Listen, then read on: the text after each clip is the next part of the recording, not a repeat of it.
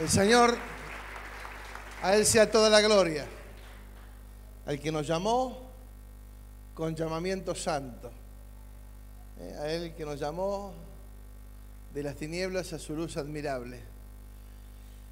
Anoche estábamos ahí que se nos piantaba un lagrimón cada tanto, recordando estos 15 años, todo el proceso, el hecho de dejar Ushuaia en su momento, con todo lo que significaba para nosotros.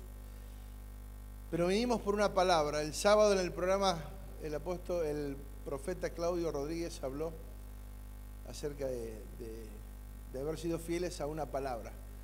Y qué importante que cuando Dios nos da una palabra, nos establece una palabra en nuestro espíritu y nosotros la atrapamos y podemos ser fieles a esa palabra y perseverar por medio de esa palabra, los frutos no se tardarán, la recompensa no se tardará en manifestarse en nuestras vidas, porque hemos sido fiel a esa palabra.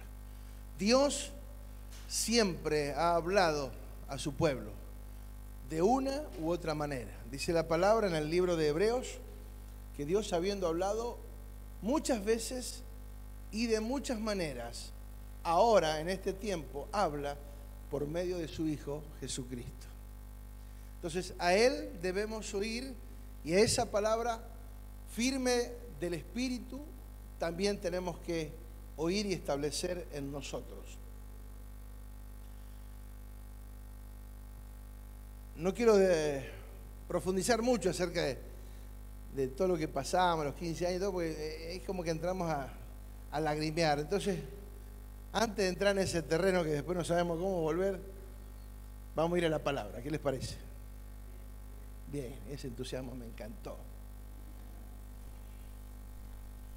No me hagan decir lo que dije el otro día, que la primera reunión fue, uy, ustedes tienen que, uh, ahora.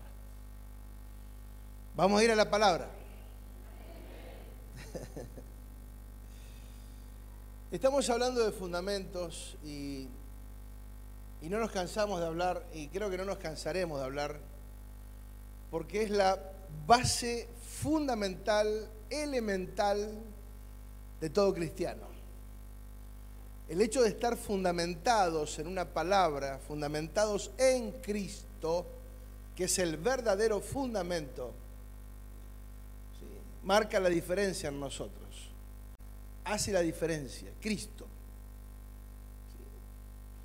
No estamos hablando de religión, no estamos hablando de ningún concepto humano, estamos hablando del fundamento que es Cristo.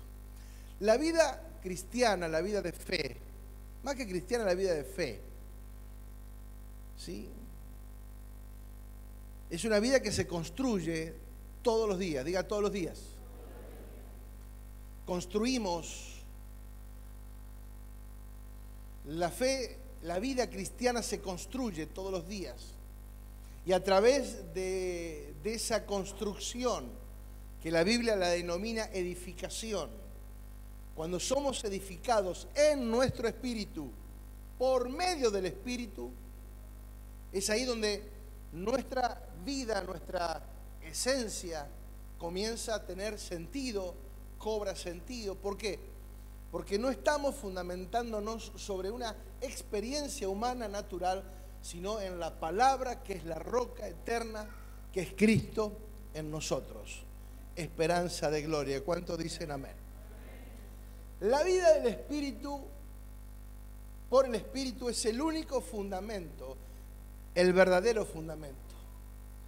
Y es Cristo.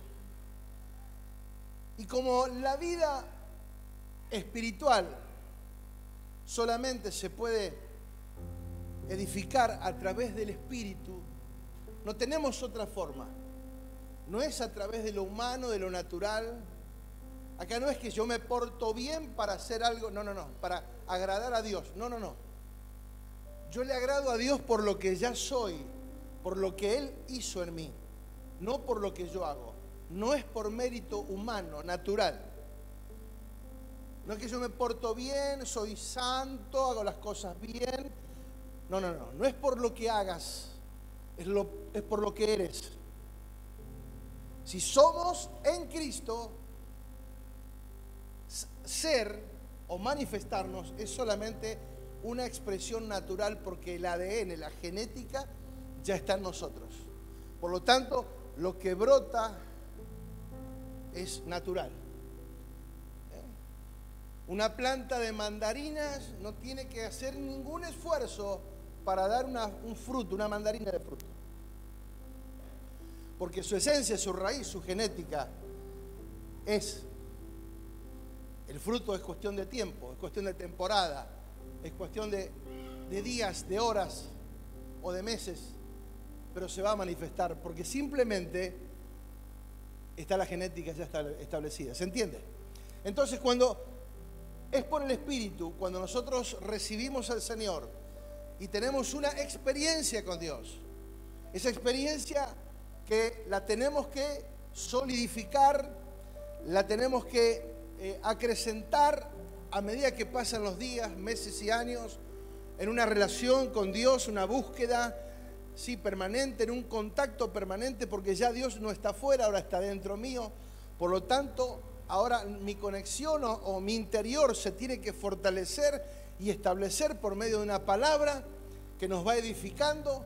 Esa palabra va provocando en nosotros la madurez y esa madurez va a aparejar como resultados actitudes, acciones, pensamientos, conductas favorables a Dios porque simplemente se, dio en el marco correcto. En el libro de Efesios la palabra nos enseña que los cinco oficios son los que capacitan a los santos para la obra del ministerio. ¿Quiénes son los que hacen la obra de Dios? Los pastores, los apóstoles, los profetas, los evangelistas, los maestros o los santos.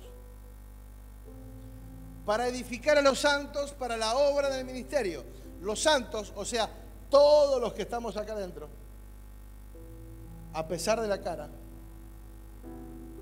a pesar del prontuario, porque no eres santo porque te portas bien, sino porque Él nos santificó en la cruz de Calvario. Él nos justificó y nos santificó. Si no fuera por su justicia y por su santidad, nosotros no tendríamos posibilidad ni acceso a Dios. Porque no es por mérito humano. Por eso el hombre crea la religión, porque la religión es lo que el hombre inventó para tratar de llegar a Dios evitando lo que Dios estableció para, para llegar a Dios que el único camino para llegar a Dios es es Cristo. Yo soy, dijo Jesús, yo soy el camino, la y la no una verdad, no un camino, no una vida, es la vida, es el camino, es la vida. No hay otra opción. O me aferro a la vida, o me aferro a Cristo, o simplemente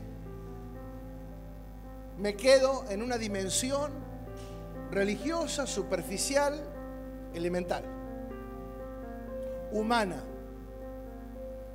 No es por buenas intenciones. No, lo que pasa, pero yo soy sincero, sí. Mucha gente es sincera haciendo lo incorrecto porque está confundida, porque no sabe, porque no entiende, pero está convencida. Lo hace de manera sincera. El apóstol Pablo cuando perseguía a los cristianos, él lo hacía desde su sinceridad, desde su conocimiento. Él pensaba que atrapar a los cristianos, meterlos presos y aún matarlos era parte de obedecer a Dios y hacer la voluntad de Dios. ¿Era sincero? Claro. Pero se le reveló Cristo. Y ahí tuvo la verdadera dimensión de lo que era el bien y el mal, lo que era la iglesia, a quien él perseguía cuando perseguía a la iglesia. ¿Perseguía a quién? Cristo. ¿Por qué me persigues? ¿Se entiende? Entonces cuando Cristo se revela en una vida, automáticamente todo comienza a verse de otra manera. Porque ya no es tratando de esforzar mi entendimiento, mi capacidad, a ver cuánto sé de la Biblia, cuántos textos de memoria yo me conozco, a ver cuánto yo puedo resolver. No, no, se trata porque la palabra que Él ya estableció se me revela. Y como la palabra no es algo, sino alguien, esa relación comienza a tener frutos, resultados, crecimiento, avance, multiplicación. El, crecimiento se ve en la madurez de los hijos en cuanto a la identidad, el propósito, el entendimiento, la inteligencia espiritual, la sabiduría. Dijimos que la madurez refleja la conducta, las decisiones que tomamos, las responsabilidades que asumimos y el desempeño de las funciones. Fuimos llamados a ser colaboradores de Dios. Y esto no es tampoco porque nosotros merecíamos eso. Él nos hizo colaboradores suyos. Nos considera. Pero yo tengo que estar a la altura de ese llamado. Yo tengo que responder a la altura de ese llamado. Porque me están considerando un colaborador cuando no tengo nada. Es todo gracia de Dios. Lo que dijo el apóstol Pablo, lo que soy, todo lo que soy es gracia. Todo lo que he logrado es gracia. Gracia sobre gracia. Dijimos que el fundamento es Cristo. Cuando hablamos de fundamento hablamos de principio u origen en que se asienta una cosa, motivo, razón principal o básica de una cosa, base, sostenimiento, razón, causa, origen, apoyo, establecer, asegurar, hacer firme una cosa, asignar, confirmar, levantar, parar, permanecer, perseverar en pie, poner sobre, quedar. Fundamento es aquello que perdura, que persevera, que es sólido. Amén. Por eso cuando hablamos de Cristo, la vida de Cristo es fundamental. La vida de Cristo en nosotros es fundamental. Y esa vida que recibimos cuando recibimos al Señor, la tenemos que desarrollar y hacer crecer.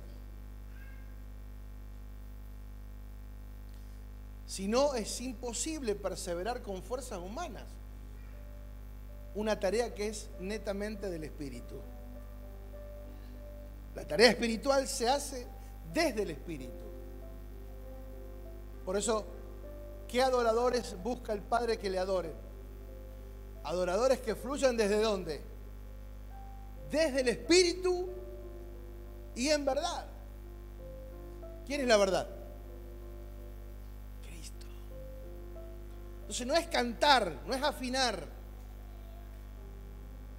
es adorar desde el entendimiento, desde el conocimiento, desde una relación. ¿Se entiende? Entonces cuando Cristo se nos revela, no es para que nosotros seamos buenitos, sino para que cumplamos el propósito eterno. Y aunque cumpliendo el propósito quedemos solos, no importa.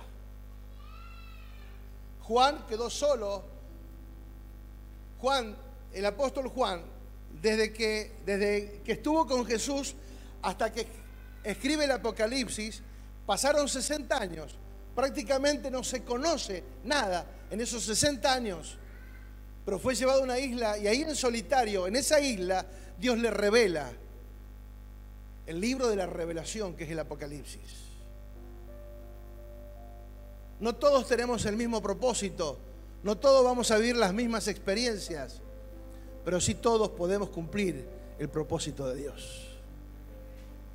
Independientemente de las circunstancias. Cuando una palabra se te establece en tu espíritu y vos entendés y sabés y reconoces por revelación que es del espíritu, esa palabra te sella. Por eso dice que el espíritu nos sella como propiedad suya. Entonces sabemos que sabemos que si no cumplo esa voluntad de Dios, me muero. O la cumplo, me muero porque no, no tengo otra alternativa. Por eso hemos dicho muchísimas veces que Meterse con Dios es como estar en la mafia. No salís más, papá. Es peor que la mafia. La mafia por ahí salí.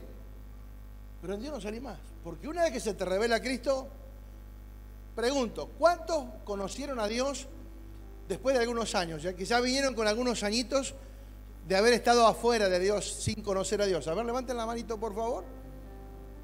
Ah, manga de rebelde. Ah. Pregunto, una vez que conocimos a Dios, una vez que conocimos a Dios, que ya venimos habiendo conocido lo que fue afuera, pregunto, afuera, ¿hay algo atractivo después de Dios? Después que uno conoce a Dios, uno mira para afuera, ¿hay algo? No te me caigas, yo sé que no. ¿Verdad que no? Sí, ¿qué hay afuera? Diga, ¿qué hay? ¿Qué vamos a encontrar afuera? ¿Qué hay de nuevo? ¿Qué hay de nuevo, viejo? O sea, ¿volvemos a qué? ¿Al pecado? ¿Volvemos a qué? ¿A la droga, al alcohol, a la violencia, a qué? Si la paz que Cristo da no la podemos encontrar ni con fama, ni con droga, ni con poder, ni con dinero, ni con nada. Esa paz solo la da Cristo. Diga Cristo. Aleluya. Estoy calentando motores. ¿eh? Diga Cristo. ¿Cuántos quieren ser edificados de verdad? ¿Cuántos quieren ser edificados y establecidos en Dios para no moverse nunca más. Bien. Vamos a repasar un poquito lo que vimos rápidamente, lo que vimos el domingo pasado para, para darnos pie a lo que viene. El domingo pasado hablamos de piedras vivas, diga piedras vivas. Cuando hablamos de piedras vivas, hablamos del diseño eterno contra o versus el diseño humano. El diseño humano, ¿qué era? Ladrillo. Diga ladrillo. El diseño eterno, ¿qué es? Piedra, roca. Es lo natural, lo que se formó y ya está. Así está. Somos edificados como piedras vivas, no ladrillos muertos. El diseño natural por encima, el diseño eterno por encima de lo natural. Muchas veces pensamos que pueden cohabitar los dos diseños, el humano, y, que, queremos mezclar parte nuestra y parte de Dios. No sirve. Tarde o temprano eso se derrumba, porque Dios no acepta compartir con nadie lo que es suyo. O Él es el fundamento de tu vida o no lo es. Punto. Él no te obliga, ni nos obliga, ni nos presiona nos da la posibilidad de escoger, nos deja la capacidad del libre albedrío de escoger. Por eso dice la palabra, yo pongo hoy delante de ustedes la bendición y la maldición. Ustedes elijan. Nosotros siempre tenemos la capacidad de decidir. Entonces, cuando algo no funciona es porque algo decidí mal. Porque lo de Dios funciona, papá. Lo de Dios funciona sí o sí.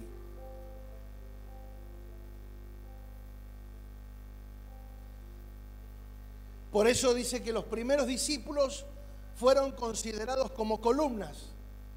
Hoy, después de 15 años, nosotros podemos enumerar familias que representan dentro de la congregación columnas porque han perseverado, han mantenido un testimonio, han sido fieles entre lo que dicen y lo que viven. Porque se dejaron edificar, porque entendieron que eran piedras vivas, pero que tenían que ser edificados.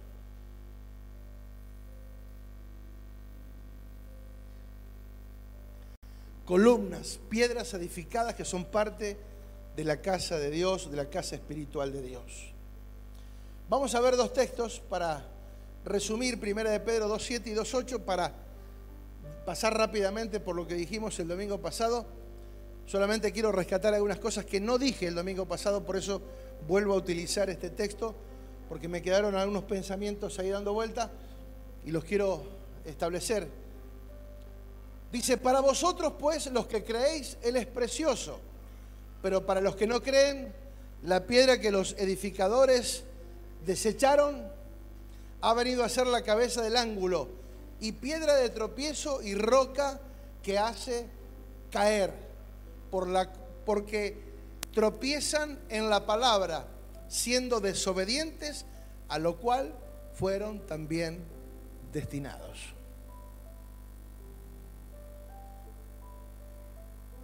Básicamente se trata de un asunto de fe.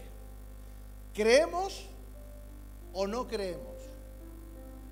Porque la fe sin obras es muerta.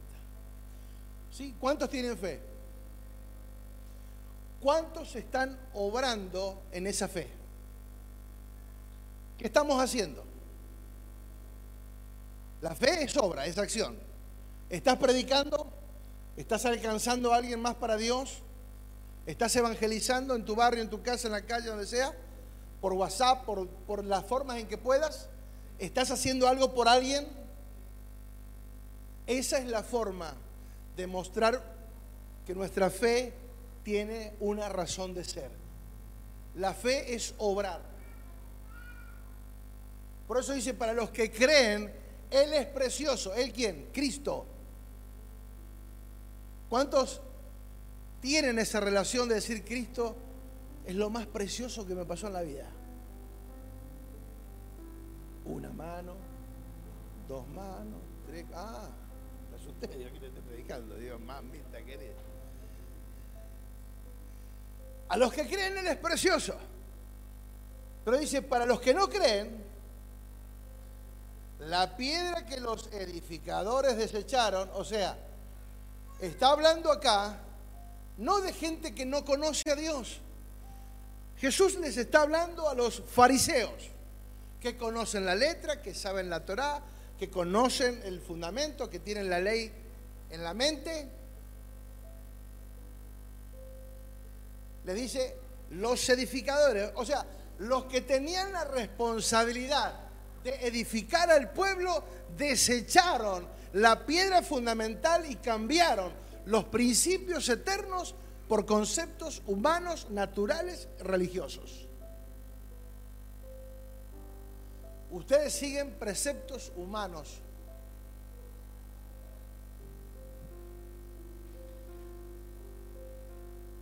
Lo que la cultura les dice.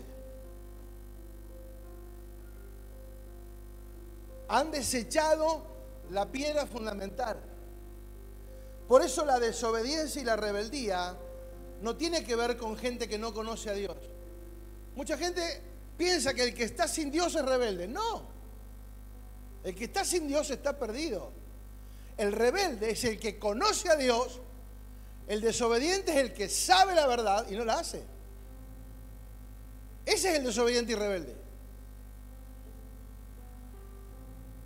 Hola.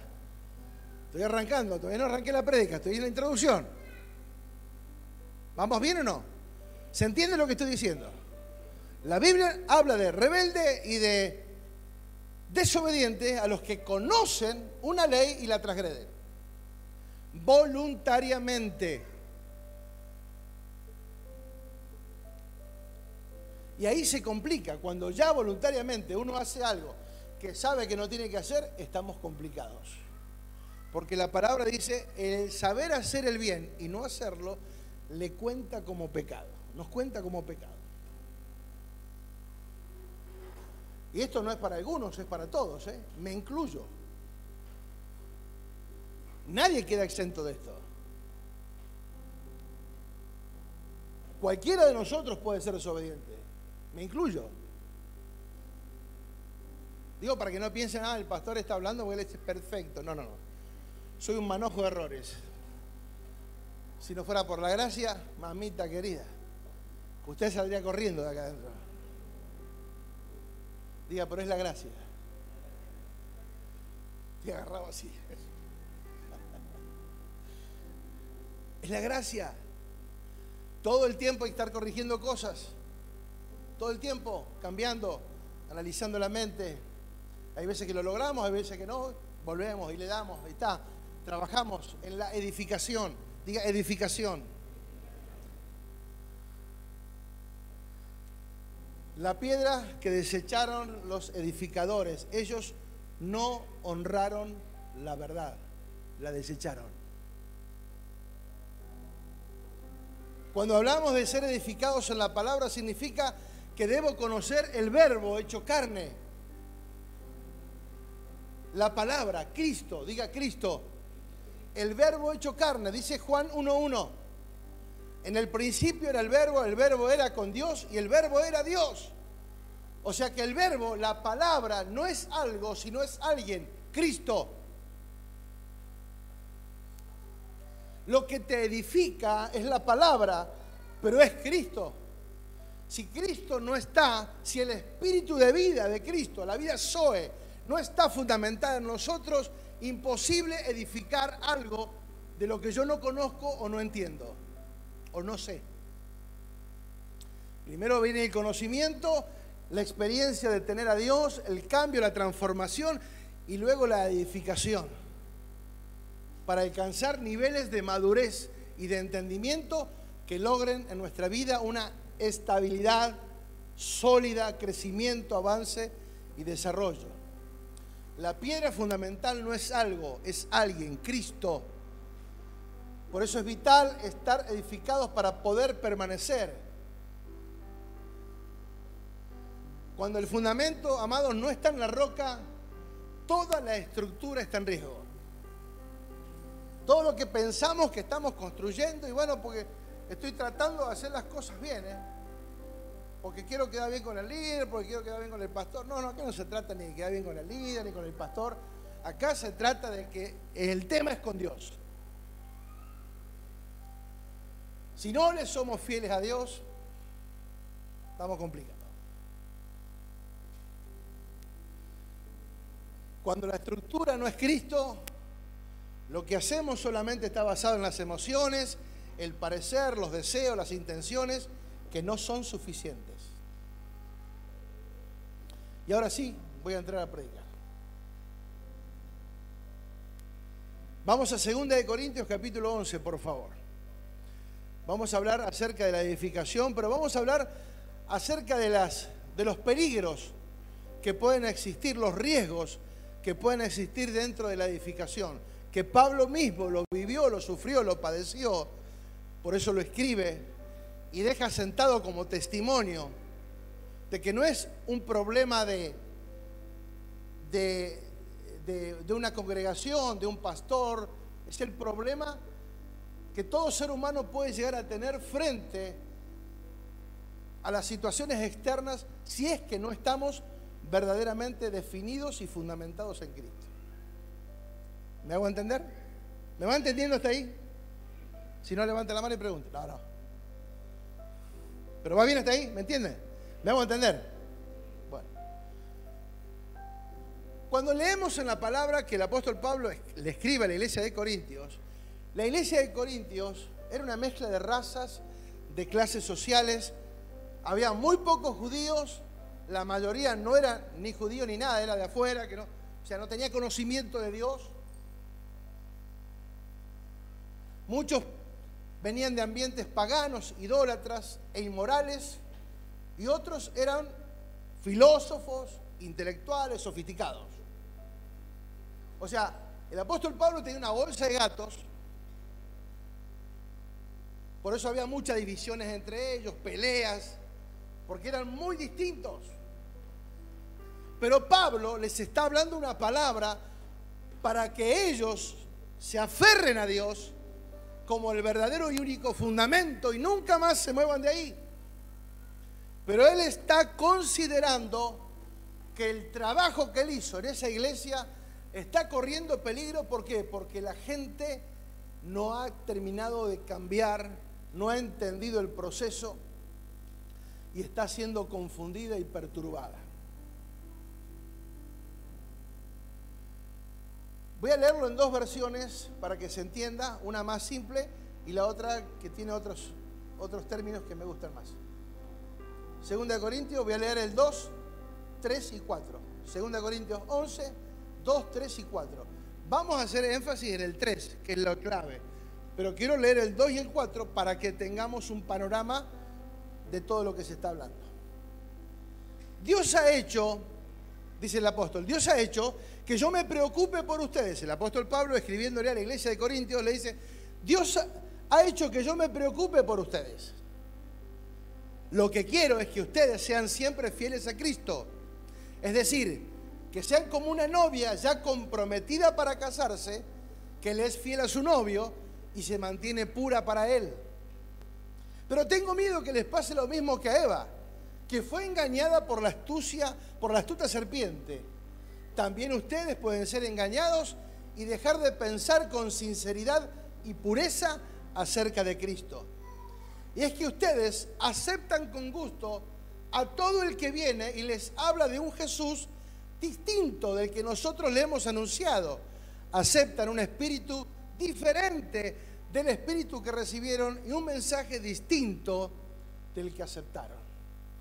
O sea, le está hablando a una iglesia que es muy inmadura todavía, que sus sentidos están a flor de piel y que escuchan la verdad, pero como no esa verdad todavía no se fundamentó en su vida, escuchan a, las demás opciones. Cuando hemos hablado que Cristo es el camino, la verdad y la vida. ¿Me va entendiendo? Pero como ellos no están fundamentados en esa verdad eterna, todavía no se les reveló, el apóstol Pablo está temiendo de que todo ese trabajo que él hizo se, vaya, se pierda. Por eso dice, los celo, me preocupo por ustedes. Ahora vamos a la, la otra versión, la, la Reina Valera, la común. Dice, porque os celo con celo de Dios, pues los he desposado con un solo esposo para presentarlos como una virgen pura a Cristo.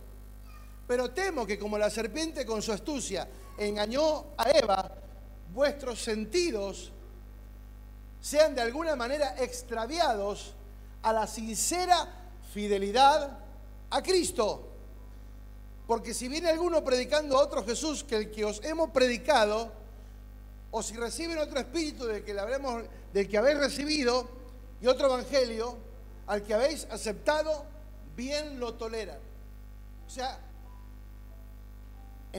dicho en el, en el lenguaje común, cualquier colectivo lo dejaba bien. Por eso dice, lo celo con celo santo. O sea, estoy dispuesto a corregirlo. Por eso dice el verso 1, tolérenme un poco de locura, dice el apóstol. Sí, toleradme. Porque si aguantan la locura de los demás, aguanten mi locura también. O sea, está lidiando, está lidiando no con personas. No es una lucha personal, es una lucha de la mente. Está luchando contra una mentalidad que se resiste a avanzar, a crecer y a fundamentarse en Cristo. No se define. Y quien no se define, no se define. Proverbio profundo. Que no se define, no se define.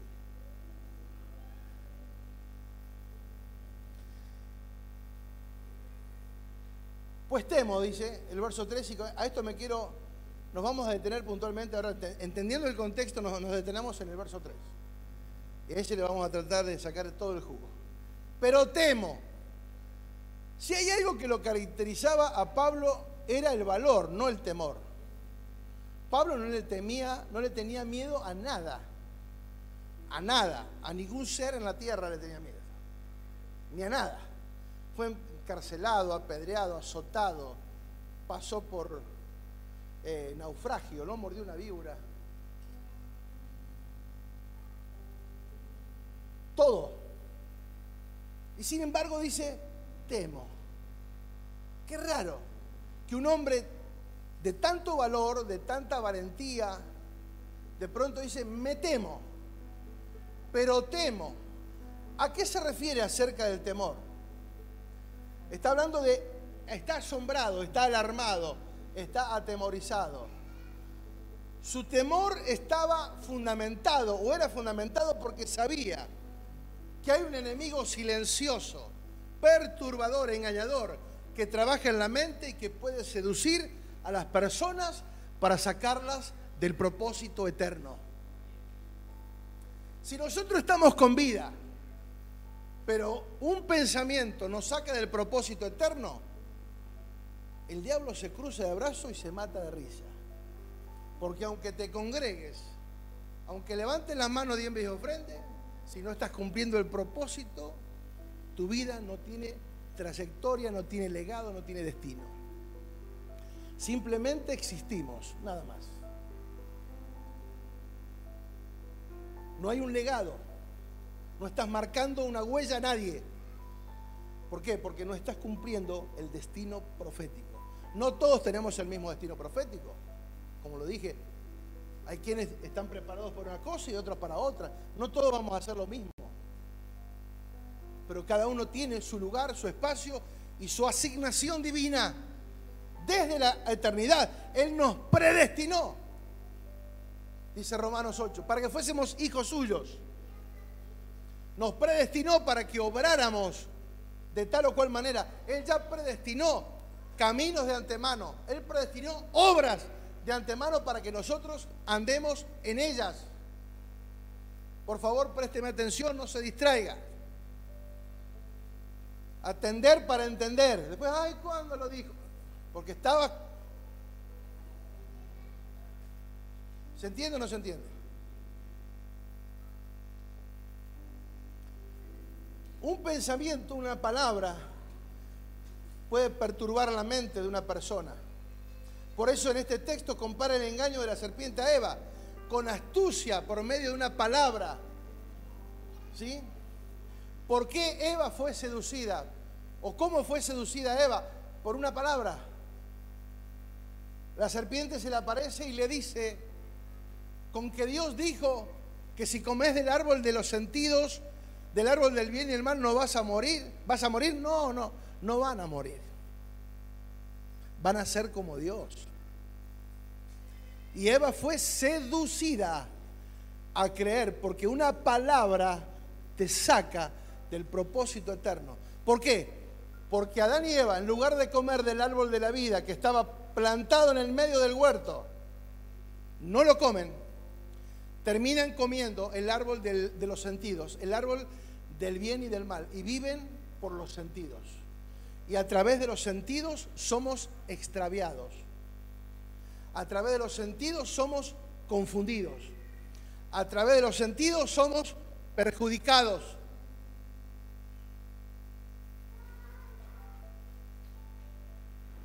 Todo es por una palabra. Diga una palabra. ¿Por qué la, serpiente era más, más astuta que todos los otros animales? Porque tenía la capacidad de hablar. Hasta ese momento. No sé cómo sería, pero dice que habló.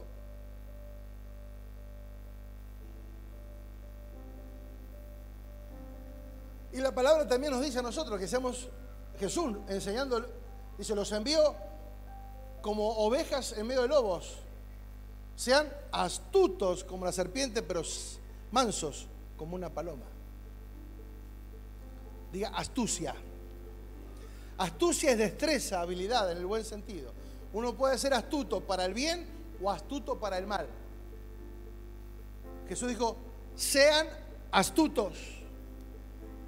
Porque una palabra, en el pensamiento, una palabra, acá, toda la situación se comienza acá, por una palabra, diga una palabra.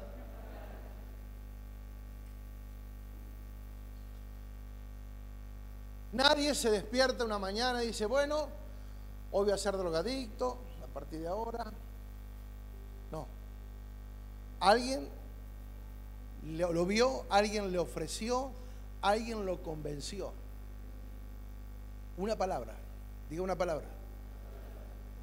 Depende de la condición en que te encuentres, puedes dejarte seducir o no. Nadie se levanta una mañana y dice, bueno, hoy voy a destruir mi familia, voy a ver si me separo. ¿Es así como funciona? ¿O es un pensamiento que comienza a trabajar y comienza a destruir relaciones hasta que todo se cae? ¿Es así o no es así? ¿Por qué pasa? Por una palabra. Por eso una palabra de Dios te puede transformar la vida, pero también una palabra fuera del espíritu correcto te puede perjudicar, y estorbar y sacar del destino profético. Astucia, diga astucia. Ser astutos. Debemos de desarrollar una mentalidad de acechador y no de acechado. ¿Usted cómo encuentra una víbora? ¿Distraída? ¿Usted encontró alguna vez una víbora distraída? ¿Es fácil de agarrar una víbora? Ah, mira una cobra, mira qué linda acá. Antes que vos aparezcas, ya la tipa está ahí. Porque tiene una capacidad, unos sentidos impresionantes. Un olfato que te reconoce a la legua. Entonces, una víbora sale a cazar, pero se encuentra con un ser humano, se encuentra acorralada y te va a atacar. O no está esperando a ver si. No, no. Donde se ve acorralada, te va a atacar. Diga astuto como la serpiente. Estar al acecho, no siendo acechado, ay, en un rinconcito, ay, que el diablo me tire la sábana, ay, que el diablo me mueve el... ay, diablo inmundo, diablo inmundo. Hermano, el peor enemigo somos nosotros mismos. Nuestra inmadurez es nuestra peor enemiga. Nosotros no comemos del árbol de los sentidos, comemos del árbol de la vida, de Cristo. Diga, comer de Cristo. Esta semana escuché algo que me encantó, me encantó. O la semana pasada, no sé cuándo, pero me encantó. Que tiene que ver con, justo estaba escuchando lo de la palabra, de, la piedra, y estaba ahí pensando en ese pensamiento de la piedra, de la piedra viva y todo demás, y ser edificado para hacer una piedra que edificada pase a ser parte de un edificio, y en una piedra suelta que termine siendo un escombro, un estorbo que lo tenemos que sacar. Aparece Judas. Porque justo había estado leyendo el libro de en Mateo o en Marcos, no me acuerdo que leí la parte donde Jesús fue entregado por Judas, porque Judas había pactado con 30 monedas de plata entregar a Jesús, papá, papá. Fíjate, fíjate vos el tema, ¿no? Un discípulo con un beso, con un beso, entregas al maestro, le dice Jesús. ¿Qué es un beso? Sinónimo de qué? De afecto, de amor, de cariño, de respeto. Pero una persona que no comió del árbol correcto, que no comió de Cristo, aunque estuvo con él tres años y medio, al no comer de ese árbol, cuando él se da cuenta de lo que había cometido, la traición y de la injusticia que se estaba llevando a cabo, él fue a reclamarle a los fariseos, a los sacerdotes, a los religiosos, le dijo, ya está, haz lo que quieras. Y dice que él le, tira las monedas y se va, busca un árbol y se ahorca. Porque el mismo árbol que no comiste y que no te edificó, ese mismo árbol termina siendo una piedra de tropiezo en tu vida.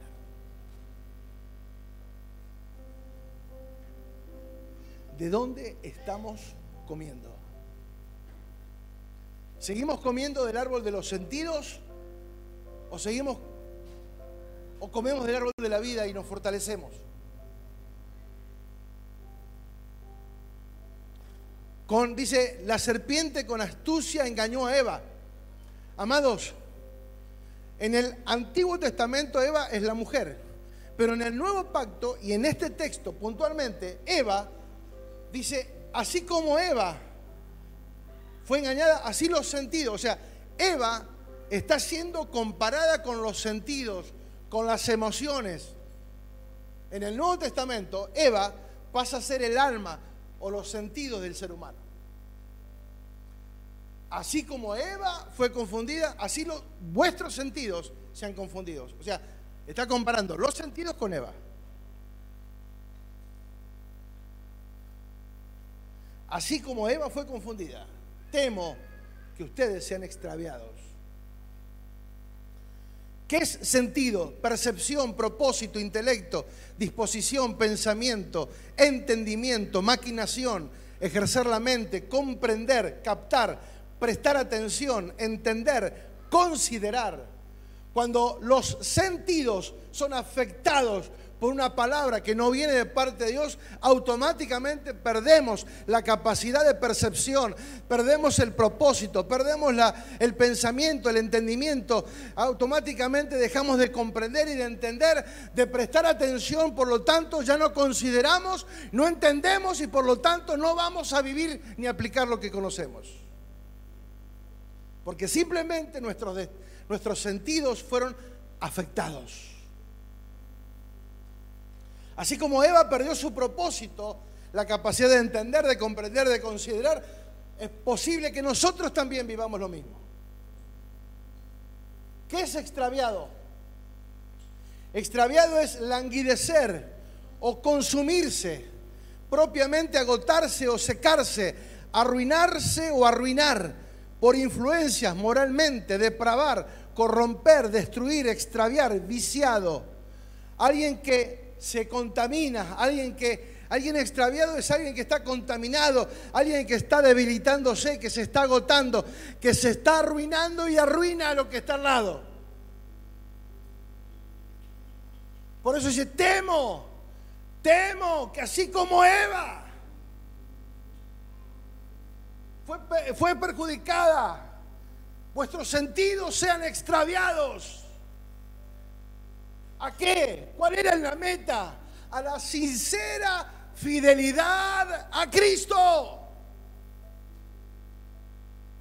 El enemigo te está apuntando o nos apunta, no porque quiere que dejes eh, algo superficial, no, no, está trabajando y apuntando para que tu sincera fidelidad a Cristo deje de ser tal.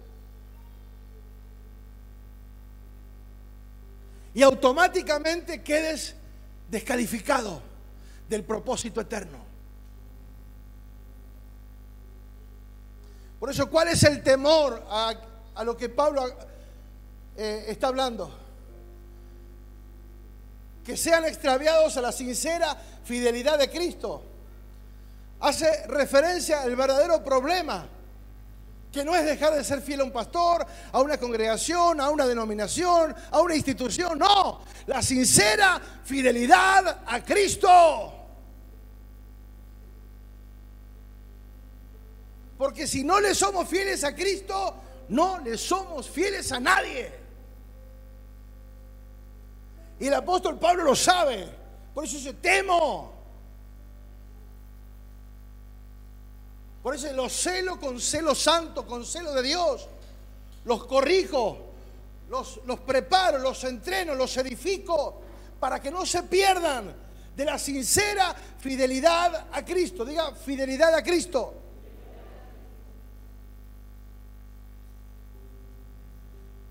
Fidelidad, credibilidad, convicción de la verdadera, convicción de la verdad o la veracidad de Dios confianza en Cristo para salvación, el sistema de verdad del Evangelio en sí mismo, fe, fiel, gracia, fidelidad es eso. Fidelidad es por gracia, fidelidad es por la verdad de Dios, fidelidad es por fe, es por convicciones, es por certezas. Cuando la fe genuina, verdadera está en tu vida, te trae certezas y convicciones que hace que te mantengas firme y sólido sin fluctuar, sin moverte de donde Dios te puso.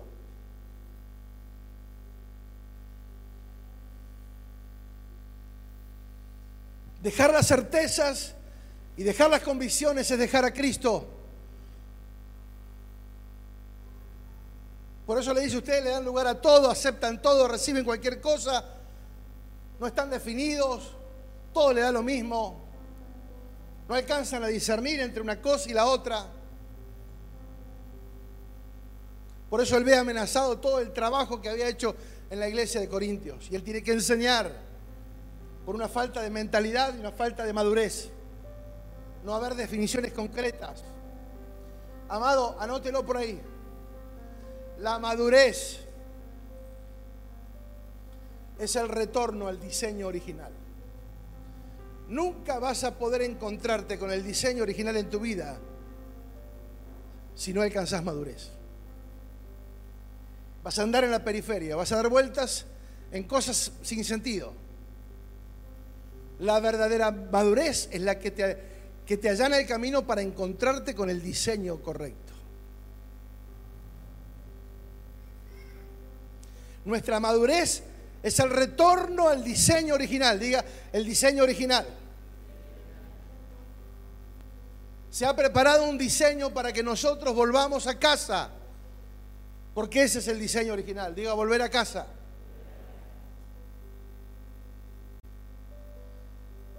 Por eso el hijo pródigo cuando se le revela, ¿qué hace?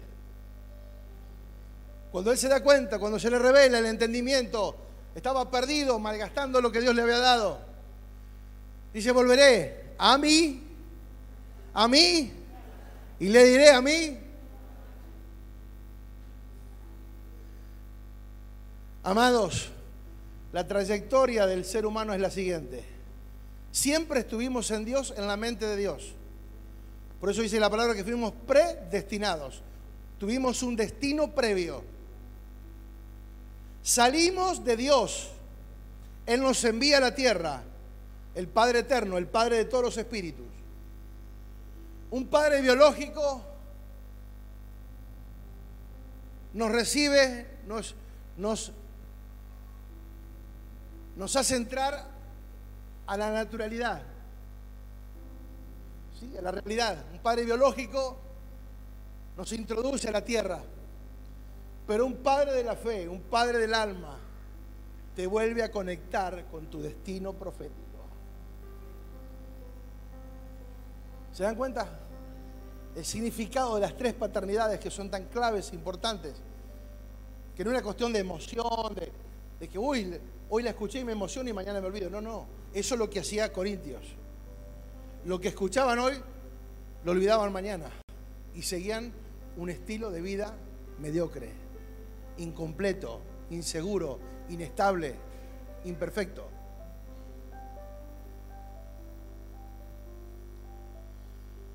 El espíritu perverso y religioso, manipulador, es lo que Jesús reprendió siempre mientras él caminó sobre la tierra.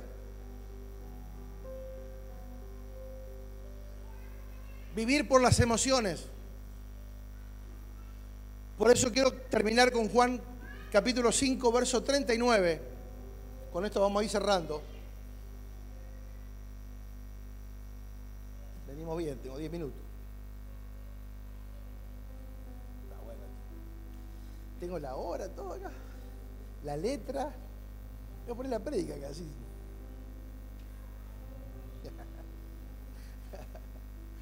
La modernidad ha llegado. Le digo para que los que están escuchando en la radio, porque estamos conectados con la 89.5, ¿eh? estamos conectados en este momento, estamos saliendo por la radio, así que un abrazo a todos los que están oyendo a través de la señal Universo Radio.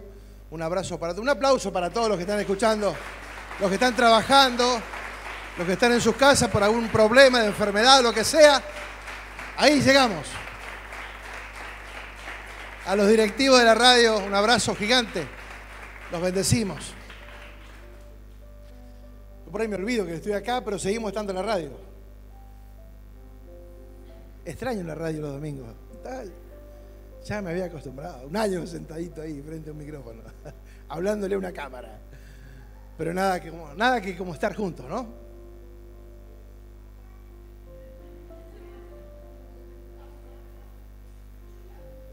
Yo, yo digo acá, un grito unánime. Dije yo acá, ¡oh, sí! Sí, sí. No hay nada como estar juntos.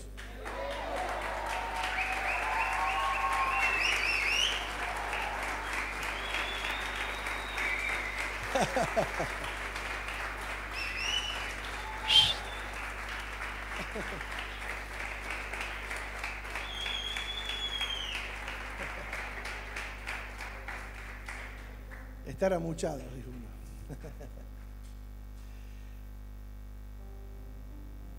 Por eso digo, cuando uno, eh, Jesús, con lo que tuvo que lidiar fue con una mentalidad. Ese, ese, mismo espíritu sigue estando vigente hoy. Porque Pablo está hablando ya del nuevo pacto, está hablando de nuestra era, de la iglesia de Cristo. O sea, a Pablo le tocó lidiar con, con cosas duras, de verdad. Con pueblos rebeldes, con gente de todo tipo. O sea, ahí no andaban con chiquitas. No le caía bien, lo apedreaban. Ahí no va cortita. O sea, tenía que lidiar con todo eso. Pero él tenía una convicción clara.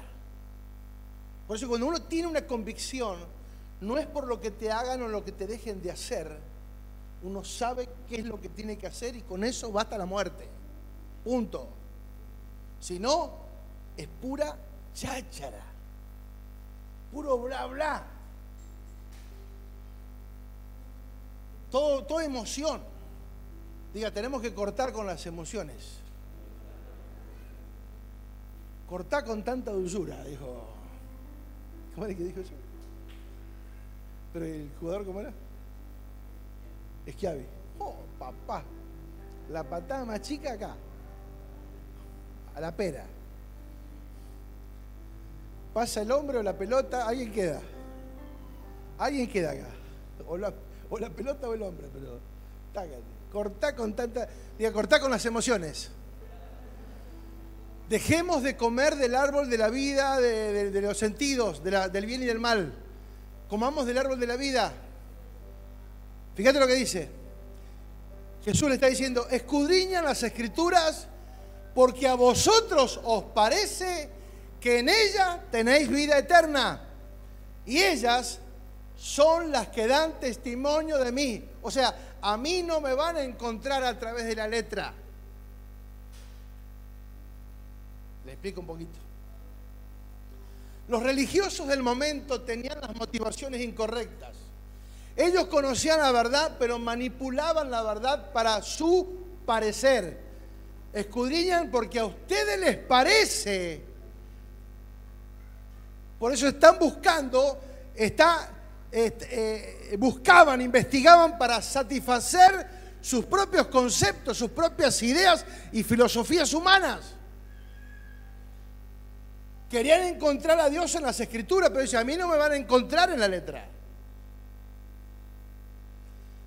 ¿Ustedes les parece que en ella tenéis vida eterna si me buscan en las escrituras? ¿Por qué? Porque ellos estaban aferrados solamente a la letra. Nunca se les reveló el Espíritu de Cristo.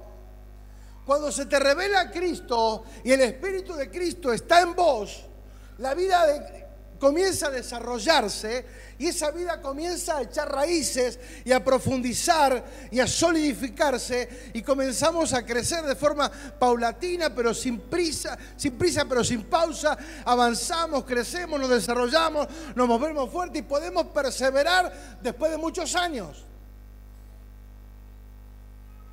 ¿Ustedes piensan que yo hubiese aguantado, tolerado, soportado 42 años del Evangelio si no hubiese sido bueno? Si no fuera algo entretenido, algo que me hubiese movido las, emociones, la vida, todo.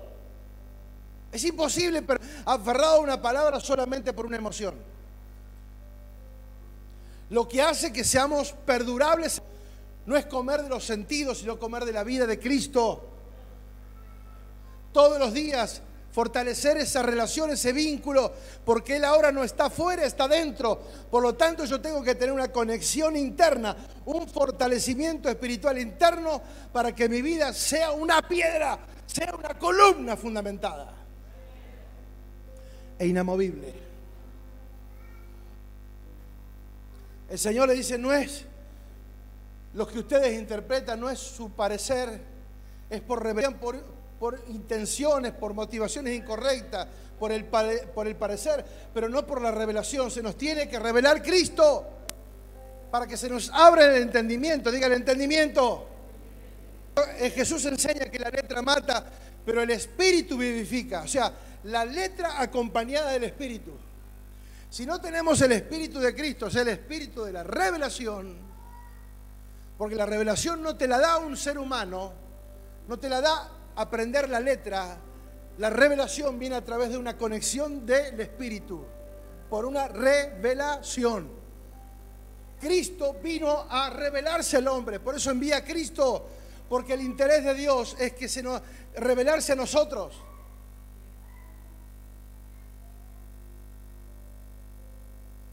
Ellos estaban interesados en la letra, a través de repetir, de memorizar, por ello ellos hacían largas oraciones repetitivas, infructuosas, sin fundamento, sin efecto.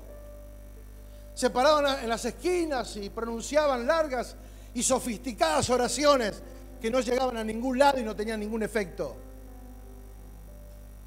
¿Está mal leer la Biblia? ¿Está mal, está mal repetir? No. Pero hay que hacerlo con el espíritu correcto.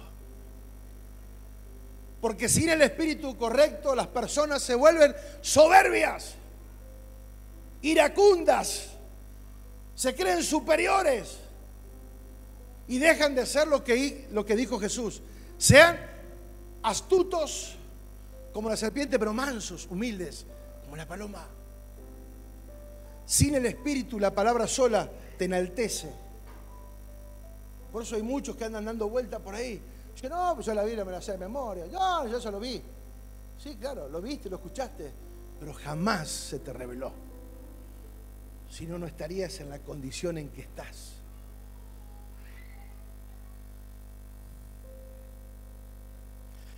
Por eso tenemos en la Biblia compuesta por dos testamentos, el viejo y el nuevo, porque lo que está escrito allí es un testimonio. Diga testimonio.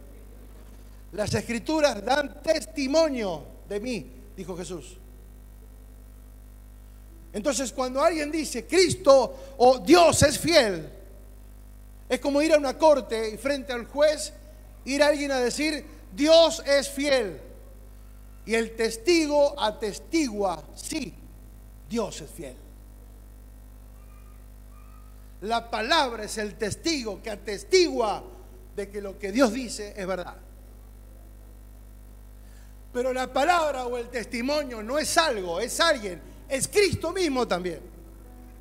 Entonces cuando tenemos la revelación del Espíritu y tenemos al Cristo de la revelación dentro de nuestro, lo que va a suceder es que vamos a tener una comprensión, un entendimiento y un desarrollo espiritual que vamos a alcanzar niveles de inteligencia espiritual y de sabiduría como nunca antes hemos tenido hasta ahora. Por eso en lugar de pedirle a Dios más de Él, pidamos que se nos revele más de Él, que se nos quite el velo que nos impide ver todo lo que ya somos y tenemos en Dios. Porque la realidad de la realidad es que hay muchas personas manejadas, movidas a través de los sentidos. Y tenemos un elemento vital para comprobarlo. ¿Saben cuál es? El Facebook.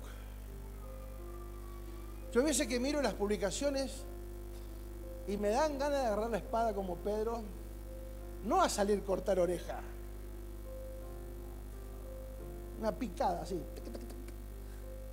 Y no puede ser que personas que conocen a Dios, o que dicen conocer a Dios escriban semejantes estupideces emocionales.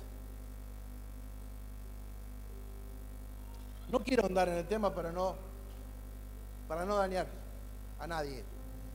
Solamente digo esto. Estamos lidiando con una mentalidad con una mentalidad superficial, mediocre porque seguimos alimentándonos de los sentidos. Hay muchas publicaciones que me edifican de, ustedes. Hay muchas que, las leo y digo, wow, las comparto, las recomparto, qué sé yo, no sé cómo es, pero le pongo a compartir. Porque me edifica. Y otro me da ganas de eliminarlo de la vida. no del Face, de la vida. ¿Cómo puede escribir esto? Por eso el Face pone de manifiesto el nivel de madurez en que nosotros estamos. Espero ver buenas publicaciones esta semana, por favor. Mirá que la tecnología vino para quedarse. Estamos pendientes de las redes, no para vanagloriarnos ni para enorgullecernos, sino para seguir edificando a través de una palabra de revelación de parte de Dios. Si vas a escribir algo que sea edificante, escribí del Espíritu, algo que te edifique.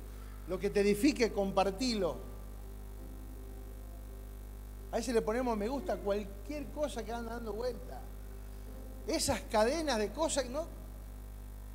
Corten con esa estupidez, las cadenas. Si lo compartí diez veces conmigo también. Pero ¿qué te pensé que te la cosita de la suerte? Que, si comparto diez veces te viene la bendición. Pero mezclan todo. Por eso digo, estamos en tiempo donde todo nos viene bien. A todos le damos, me gusta, me gusta, me gusta. Lo bueno, lo regular, lo malo, a todos les me gusta. Tenemos algo sobre nuestros hombros que se llama cabeza. Ahí adentro hay materia gris que se debe utilizar para pensar. Al menos usemos el sentido común, que es el más común de los sentidos.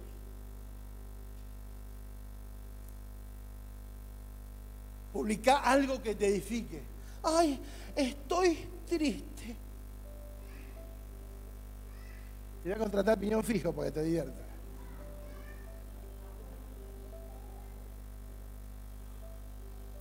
Me siento aburrido. Salí a predicar el evangelio, hermano. Dejá de pavada. Va a ver cómo no te aburrís. Hay 300.000 personas en Comodoro que no conocen a Cristo. Dice el trabajo. Te aburrís porque estás en la estupidez.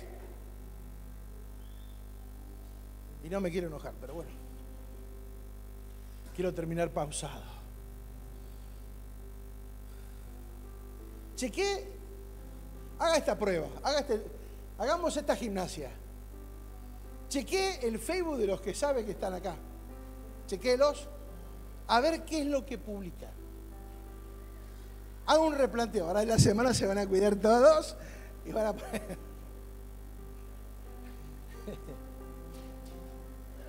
Pero chequea publicaciones para atrás. A ver qué pasa, a ver qué hay ahí.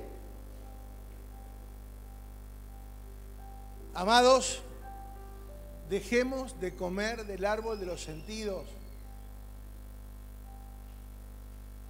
Comamos del árbol de la vida, Cristo, para ser edificados, fortalecidos, para que lo que viene en Dios sea mayor y mejor porque tenemos un destino profético, tenemos un propósito.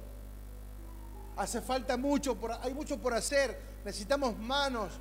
Por eso el Señor dice, orar al Señor de la mies que envíe obreros. Los obreros son los santos que han sido edificados y han alcanzado madurez, porque la madurez te conecta con tu diseño eterno. Sin madurez nos quedamos simplemente en un ambiente religioso, superficial, donde cualquier cosita te tumba. Y no es cuestión de edad, ¿eh? Yo tomé la decisión a los 15 años. Yo conocí a Dios a los 15 años y dije, de esto no me suelto más. ¿Qué fue lo que se soltó en, mí? Una palabra. ¿Quién la soltó? Una abuela de casi 70 años. que fue a, casa esa siesta y golpeó y nos predicó el Evangelio.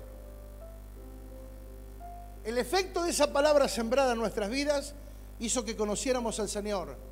Y a través de esa decisión y la experiencia con Cristo, decidir nunca jamás apartarme de este camino. Han pasado 42 años y lo puedo seguir sosteniendo, no con una palabra ni con una emoción. Porque si fuese por emoción, hermanos, no hubiese aguantado un año. Pero cuando una verdad se te establece en tu espíritu, es una determinación personal. De esto no me separo más. Porque ya conocí afuera y ahora conozco la verdad. Y porque conocí el camino, la verdad y la vida, ya nada me podrá conmover, nada me podrá sacar, porque he sido fortalecido, he sido edificado, he sido puesto como parte de una columna, no por una emoción, sino por el Espíritu. Dios quiere revelarse a tu vida y a la mía. Aleluya. Por eso tengo que atender para entender. Le decía en la primera reunión, nosotros fuimos siempre con nuestras hijas a las reuniones de chiquitas, sentadas al lado nuestro. Crecieron en esos ámbitos. Les enseñamos a atender, o al menos a estar quietas. Porque todo se enseña, hermano. No es que es imposible, se enseña. Todo se enseña. El orden se enseña. Entonces, nosotros nunca nos distrajimos por nuestros hijos. Estamos ahí atendiendo y haciendo que ellas, aunque no entendían porque eran chicas, el espíritu de ellas sí estaba recibiendo la palabra. Por eso es importante lo que nuestros hijos escuchan. Es importante el orden que nosotros establecemos el grado de importancia que le damos a las cosas. Es necesario que para poder atender podamos atender y entender. Luego la gracia hará lo que tenga que hacer por medio del Espíritu, nos va a traer la, claridad de la verdad y nos va a fortalecer, porque dice que el Espíritu Santo nos guiará a toda verdad. Entonces ya no, habrá confusión, seremos guiados a toda verdad. ¿Cuántos dicen amén? ¿Cuántos quieren ser fortalecidos? ¿Cuántos quieren ser equipados? ¿Cuántos quieren ser columnas? Amados, es posible. Esto recién comienza. Hay mucho por delante, hay mucho trabajo por hacer, pero lo vamos a hacer a través de los hijos fieles, comprometidos en la visión de Dios. Lo dije en la anterior, no lo dije ahora, me lo salté, pero lo quiero decir. Cuando el apóstol Pablo les dice, para que ustedes no sean extraviados a la sincera fidelidad a Cristo, diga sincera fidelidad a Cristo. Amados, si hay algo que nosotros tenemos que ser sinceros y no y nunca ser extraviados de la sincera fidelidad a Cristo.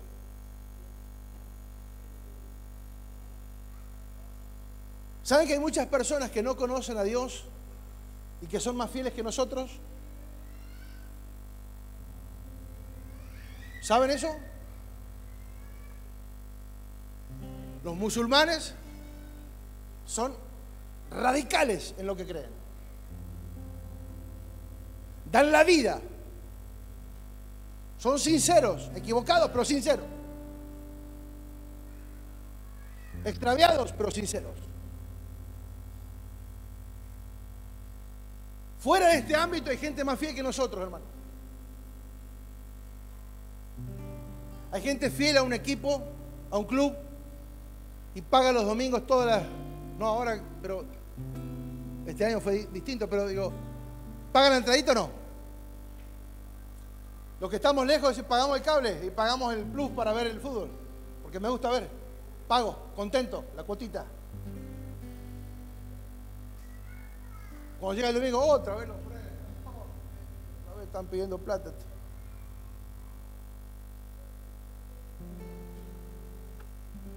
El pastor nos lo saludó y dice, Ay, no vengo más, le dice, porque el pastor no me saludó.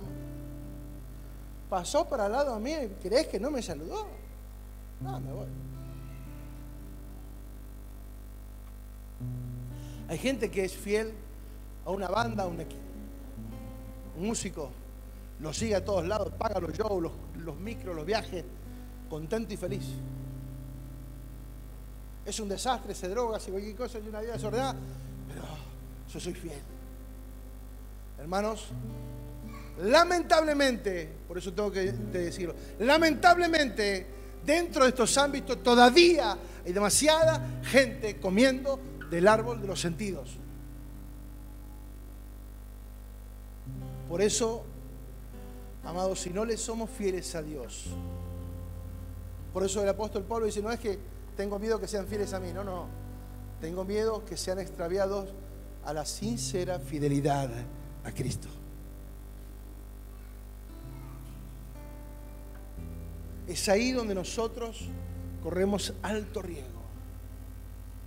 Pero si le somos fieles a Dios, seremos fieles a la visión, seremos fieles a, la casa, seremos fieles a la familia de la fe, seremos fieles a los padres de la visión, seremos fieles a los hermanos, a los amigos, a la esposa, a, a todos. Porque si sos fiel a Dios, si sos fiel a Cristo de verdad, sinceramente, luego le serás fiel a cualquiera. No tendrás problema con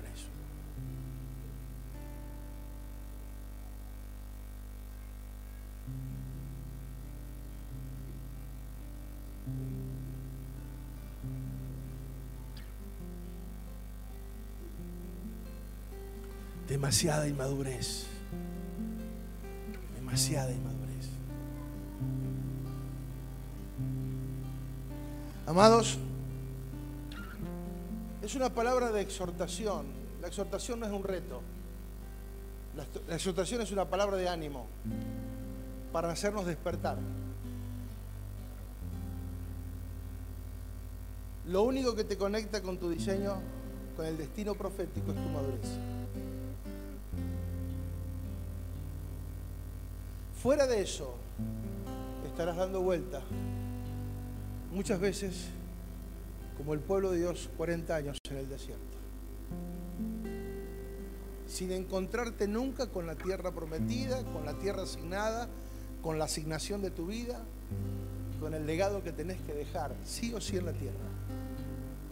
Fuiste llamado para dejar un legado, pero tenés que salir, despertarte despertarte, decirle que está al lado, avivate, avivate, que la vida se te está yendo. Amados,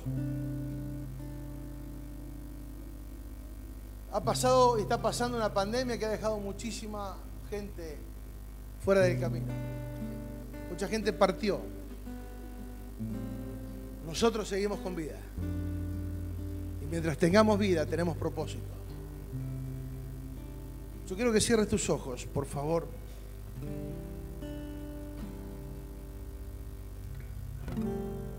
Y ores al Señor. ¿Qué quieres hacer con tu vida? ¿Qué quieres hacer con lo que Dios te, te, dio, te entregó, con la palabra? ¿Qué vas a hacer con la palabra de hoy? ¿Qué vas a hacer con el desafío de hoy? Vas a seguir comiendo del árbol de los sentidos, las emociones, del parecer, porque a mí me gusta, porque yo siento. O vas a aferrarte a la palabra eterna, la palabra de vida, la palabra de Dios.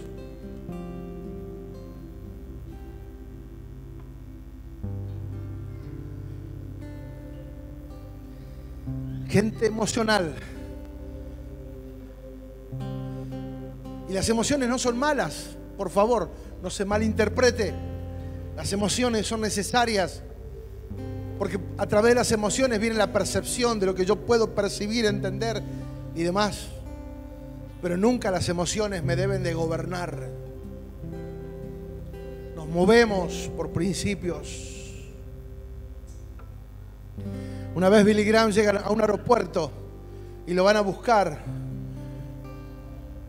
Y cuando un joven quiere agarrar la valija, Billy Graham le pregunta, Perdón, ¿usted ofrenda y diezma? No. Entonces déjeme la valija ahí porque si usted le roba a Dios, me va a robar a mí también. Cortita y al pie. ¿Queremos vivir en las emociones? Y bueno, sigamos en, en esa línea. Acá no se trata de imponer, se trata de revelación. O te moves por revelación, o te moves por los sentimientos. Siempre estarás limitado a través del sentimiento. El espíritu es el que te hace volar, el que te acelera, el que te sube a un nivel de dimensiones como nunca antes en tu vida. Todo a Cristo.